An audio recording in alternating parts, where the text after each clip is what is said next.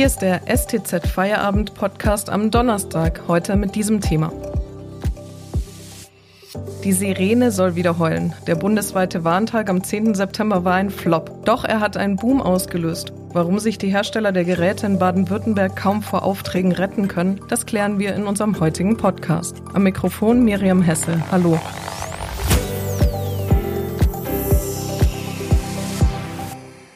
Bundesweit sollten am 10. September probehalber die Sirenen heulen und Apps Alarm schlagen. Doch zu hören war vielerorts nichts, vor allem nicht über Handy. Im echten Katastrophenfall wären die allermeisten gar nicht alarmiert worden. Der Fehlschlag hatte Folgen. Welche klären wir heute mit unserem Politikredakteur Arnold Rieger. Hallo, Herr Rieger. Hallo. Was ist denn vor gut einem Monat beim Warntag eigentlich schiefgegangen? Ja, am 10. September sollten ja zeitgleich alle Warn-Apps anschlagen, alle Sirenen, heulen, die Rundfunkanstalten ihre Sendungen unterbrechen. Und verabredet war, dass der Bund dazu das Startsignal gibt. Dazu gibt es ein Übertragungssystem, ein Warnsystem, das nennt sich MOVAS. Daran sind die Länder angeschlossen, daran sind die Leitstellen der Rettungsdienste angeschlossen. Und die sollten eigentlich warten, bis der Bund dieses Startsignal gibt. Sie haben aber nicht gewartet, sondern haben ihrerseits Punkt 11 Uhr ein Warnsignal rausgegeben. Und so ist dieses Warnsystem zusammengebrochen und die eigentliche Warnung kam auf den Apps zum Beispiel eine halbe Stunde später an. Die Alarm-Apps sind also unzuverlässig? So kann man das nicht sagen. Die Apps funktionieren äh, nach der Erkenntnis der Rettungsleute sogar sehr gut aber äh, es scheint am Übereifer gelegen zu haben und es scheint an äh, der mangelnden Zuverlässigkeit ähm, der Leute, die sich verabredet haben, gelegen zu haben. Dieses technische System scheint zu funktionieren, aber der Mensch war mal wie immer die unzuverlässige äh, Stelle. Totgesagte Leben länger haben Sie recherchiert. Die Sirenen feiern jetzt ein Comeback. Warum und was sagen denn die Hersteller dazu? Ich habe den Eindruck, dass in so mancher Kommune ein Nachdenken eingesetzt hat, ob man sich wirklich allein auf die Warn-Apps und auf die Elektronik verlassen sollte. Die Hersteller der Sirenen verzeichnen jedenfalls einen ungeahnten Boom an Nachfrage nach Sirenen. Ähm, ich habe mit mehreren geredet und alle sagen, sie äh, werden äh, der Nachfrage nicht mehr Herr. Das zeigt, dass äh, doch hier und da ähm, der Gemeinderat äh, dann entscheidet, wir setzen wieder auf die alte Sirene. Gibt es denn auch in Baden-Württemberg äh, etliche Hersteller solcher Geräte? Es gibt auch in Baden-Württemberg Hersteller. Ich habe jetzt mit zwei großen Geräten, die sitzen in Bayern. Ähm, aber ich glaube, dass es ein bundesweiter Trend ist, die Sirenen wieder einzusetzen, wenn auch nicht flächendeckend. Ähm, flächendeckend würde bedeuten, dass man wieder 100.000 Sirenen äh, zur Verfügung hat. So waren es mal, so viel waren es mal in den 90er Jahren äh, oder Anfang der 90er Jahre.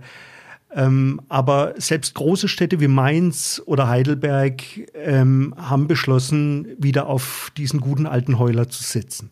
Die neuen Sirenen sind allerdings auch besser vernetzt. Wie? Das klären wir nach der Werbung. Wenn Ihnen dieser Podcast gefällt, denken Sie bitte daran, ihn auf Spotify oder iTunes zu abonnieren. Mehr Daten, Analysen und Hintergründe gibt es mit dem STZ Plus Abo für 9,90 Euro im Monat. Damit bekommen Sie Zugriff auf alle unsere Inhalte. Außerdem ist das Abo monatlich kündbar. Unterstützen Sie Journalismus aus der Region für die Region. Dankeschön. Herr Rieger, der bundesweite Warntag hat ein Comeback der Sirenen ausgelöst, zum Beispiel in Heidelberg. Ja, Heidelberg hat vor wenigen Tagen erst beschlossen, an rund zwei Dutzend Stellen in der Stadt Sirenen aufzustellen, zu installieren und will dafür, dafür mehr als 400.000 Euro ausgeben. Ähm, das ist auch ein bisschen die Folge ähm, aus äh, einem äh, Unfall, den es vor ähm, einigen Monaten in Heidelberg gab. Damals kam blaues Wasser aus den Leitungen. Ähm, das hat sich äh, nachträglich als relativ harmlos herausgestellt. Aber ähm, die äh, Sinne sind äh, im Heidelberger Gemeinderat geschärft worden dafür, dass man die Bevölkerung in solchen Fällen warnen muss. Die meisten Feuerwehren werden aber mittlerweile über Funk alarmiert. Birgt das dann auch ein Risiko? Dieses Funksystem, das die Feuerwehren alarmiert, äh, scheint sehr stabil zu sein. Ähm, darauf zu warten, dass die Frau des Feuerwehrkommandanten auf den Alarmknopf drückt, damit äh, die ganze Mannschaft äh, oder Frauschaft ähm, äh, weiß, was los ist, das ist, glaube ich, von Arno Dunemals, darauf wird man nicht mehr setzen. Baden-Württemberg setzt ja auf einen Mix von Instrumenten. Ja, äh, die Nina-Warn-App ist eine Warn-App, die vom Bund betrieben wird. Daran haben sich zahlreiche Länder angeschlossen. Äh, die Nina-Warn-App ist gleichzeitig gekoppelt mit anderen. Kartwarn zum Beispiel wird von den Gebäudeversicherern betrieben. Ähm, die scheinen relativ gut zu funktionieren. Äh, daneben gibt es natürlich auch, wie gesagt, die Sirenen.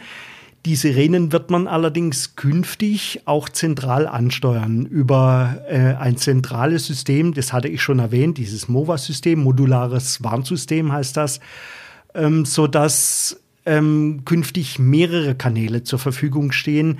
Ähm, die Sirene hat natürlich auch einen gewaltigen Nachteil gegenüber Nina. Die Sirene sagt, pass auf, da ist was. Sie hat eine Wegfunktion, sie wird relativ weit gehört aber sie sagt nicht, was ist. Das heißt, die Menschen müssen dann ohnehin ins Internet gucken oder sie müssen Radio oder Fernsehen einschalten. Das kann die alte Sirene nicht. Neue Sirenen allerdings sind wohl in der Lage, sogar Sprachnachrichten auszugeben. Äh, ob die Gemeinden das Geld dafür ausgeben, das wird sich zeigen. Heißt das, der gefloppte Warntag hat auch sein Gutes? So nach dem Motto, aus seinen Fehlern lernt man? Das ist absolut mein Eindruck. Äh, ich glaube, die Sinne, das Bewusstsein wurden geschärft dafür, dass äh, da äh, ein Nachholbedarf besteht, die technischen Einrichtungen zu schaffen, die Bevölkerung zu warnen. Man war ja jahrzehntelang, bestimmt 20 Jahre lang der Meinung, da passiert nichts mehr. Im Zeitalter des Terrorismus ähm, und im Zeitalter von Corona besonders ähm, hat man da umgedacht. Danke, Arnold Rieger, für diese Einordnungen. Das war der STZ Feierabend Podcast für heute. Wir hören uns wieder am Freitag, wenn Sie mögen. Bis dahin.